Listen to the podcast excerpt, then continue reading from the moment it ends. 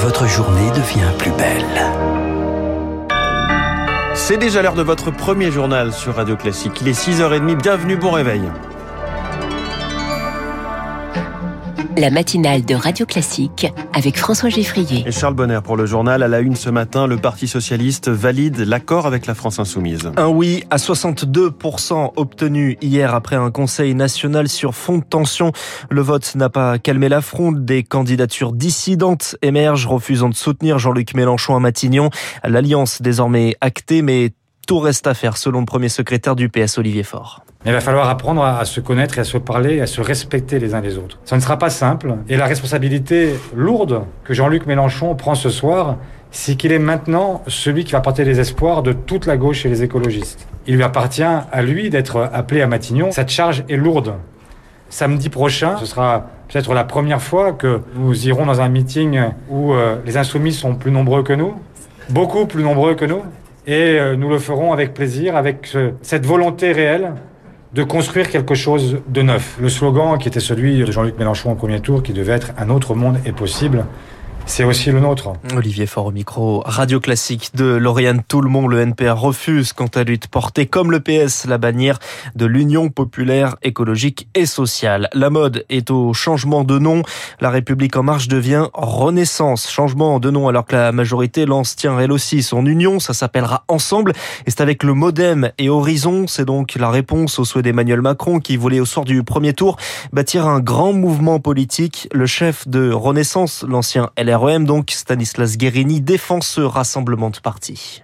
On agit pour nos concitoyens et non pas en fonction des uns et des autres. Aujourd'hui, on veut rassembler celles et ceux qui euh, se retrouvent plus dans les accords qui, par exemple, se font avec euh, l'extrême gauche au prix d'un reniement incroyable de toutes les convictions. Il s'avère que oui, dans la vie politique aujourd'hui, beaucoup ont perdu totalement leur boussole. Donc, avec euh, ce parti présidentiel, on bâtit un espace de cohérence. C'est être fidèle à l'ADN de la République en marche, très clair sur ses valeurs, l'Europe, le travail, la République. Nous disons toutes celles et ceux qui veulent nous rejoindre qu'ils sont les bienvenus. Stanislas Guérini interrogé par Charles Ducrot. La majorité en a également profité pour dévoiler quelques noms de candidats. Jean-Michel Blanquer investi dans le Loiret, Gérald Darmanin dans le Nord, Elisabeth Borne dans le Calvados, Emmanuel Valls, l'ancien Premier ministre dans la cinquième circonscription des Français de l'étranger qui couvre l'Espagne, le Portugal, Monaco et Andorre. Radio Classique, il est 6h32. Les alliés de l'Ukraine rassemblent plus de 6 milliards de dollars d'aide. Une conférence qui se tenait à Varsovie en Pologne hier, voisin de l'Ukraine.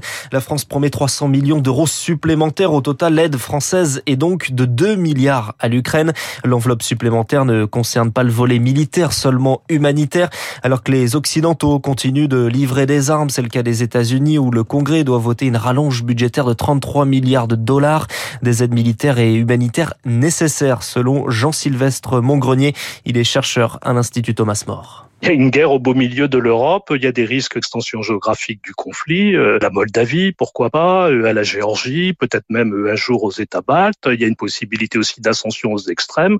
On parle régulièrement d'un éventuel emploi de l'arme nucléaire tactique. Si on le laissait faire, on se retrouverait dans une grande guerre européenne et mondiale. L'enjeu, c'est arrêter la Russie tant qu'il en est encore temps et on n'a que trop tardé. Finalement, ça aurait dû être fait en 2008 lorsque la Russie s'était attaquée à la Géorgie.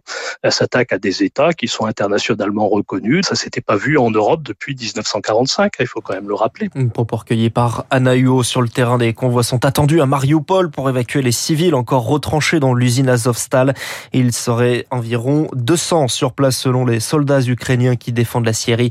La Russie promet de respecter ce cessez-le-feu. De l'autre côté de la mer Noire, la Turquie fait face à une très forte inflation. On frôle les 70% en un an. En un mois, les prix ont augmenté de plus de 7% car la Turquie importe importe ses céréales d'Ukraine et de Russie. Le gouvernement a baissé la TVA, mais cela ne change pas grand-chose et ça risque surtout de compromettre les chances de réélection de Recep Tayyip Erdogan l'an prochain.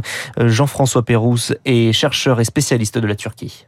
Les Turcs sont impactés très sérieusement par cette inflation pour l'achat des biens élémentaires. Le secteur de la construction, hein, qui est un des secteurs clés de cette économie, doit importer un certain nombre de matériaux. Et là, les coûts sont devenus considérables, tel point que nombre d'entreprises en bâtiment ont dû fermer. Hein. Et ça explique aussi de très nombreux départs de personnes euh, diplômées hein, qui préfèrent euh, tenter leur chance euh, à l'étranger. Ça affecte ce qui était quand même une des bases du régime Erdogan, à savoir sa capacité capacité à juguler l'inflation dont il a fait montre au début des années 2000. Un propos recueilli par Anne Mignard en Israël. Une nouvelle attaque dans la banlieue de Tel Aviv. Trois personnes décédées. La police ne communique pas à ce stade sur les circonstances de cette attaque.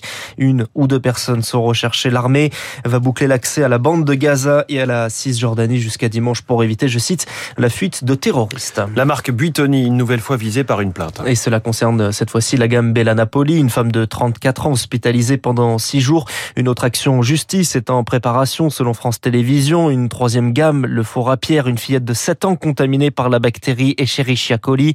Des géants de l'agroalimentaire sont donc régulièrement mis en cause. Mais au vu de leur production dans des usines à la chaîne, cela finalement reste peu. Frédéric Laurent est professeur aux hospices civils de Lyon les productions se font souvent dans une usine ou deux usines qui vont abreuver toute la France ou toute l'Europe. Là où avant, vous avez pouvoir une épidémie sporadique parce que sur un, une étale d'un boucher, ça ton truc est pas à 4 degrés, et pas la bonne température, ben, vous avez une épidémie locale. Mais globalement, l'industrie agroalimentaire est très surveillée, travaille plutôt très bien, mais il y a des brebis galeuses. Il y a des brebis galeuses et puis des fois, ben, il n'y a pas de bol. Dans une pizza, normalement, il n'y a pas de problème avec les farines et puis justement, ben, il y a une farine qui est contaminée et puis qui sert à faire une pâte de pizza. si vous la faites cuire à 240 degrés, tout se passera bien et vous n'aurez pas de problème. Mais par contre, avec un four à micro vous ne tuez pas les bactéries comme vous le faites dans un bon four à 220 pendant 10 euh, minutes ou un quart d'heure. Une propos recueilli par Rémi Pfister. En Guadeloupe, le procureur de la République requiert 6 mois de prison avec sursis à l'encontre du syndicaliste Gabi Clavier, poursuivi pour menace de mort à l'encontre du directeur du CHU de Pointe-à-Pitre sur fond de contestation des mesures sanitaires. Et puis en football, Marseille n'ira pas en demi-finale européenne. Un match dans une ambiance tendue, des affrontements entre supporters et sur le terrain, un match nul, 0-0, insuffisant pour l'OM pour éliminer le Feyenoord Rotterdam. Merci, c'était le journal de 6h30 de Charles Bonner. Vous revenez tout à l'heure à 7h30, Charles. La presse du jour, dans 30 secondes, il est 6h30.